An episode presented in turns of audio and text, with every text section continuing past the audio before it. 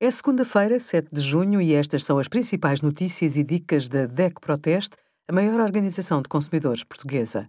Hoje, em DEC.proteste.pt, sugerimos quase 40% dos portugueses planeia ir para o litoral nas férias, teste rápido de antigênio não autorizado pelo Infarmed à venda e como poupar com a transferência do crédito à habitação, especialmente se o seu contrato foi realizado entre 2010 e 2016.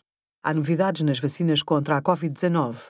A vacina da Pfizer pode agora ser administrada a jovens dos 12 aos 15 anos. A Agência Europeia de Medicamentos indicou que nesta faixa etária os benefícios também superam os riscos.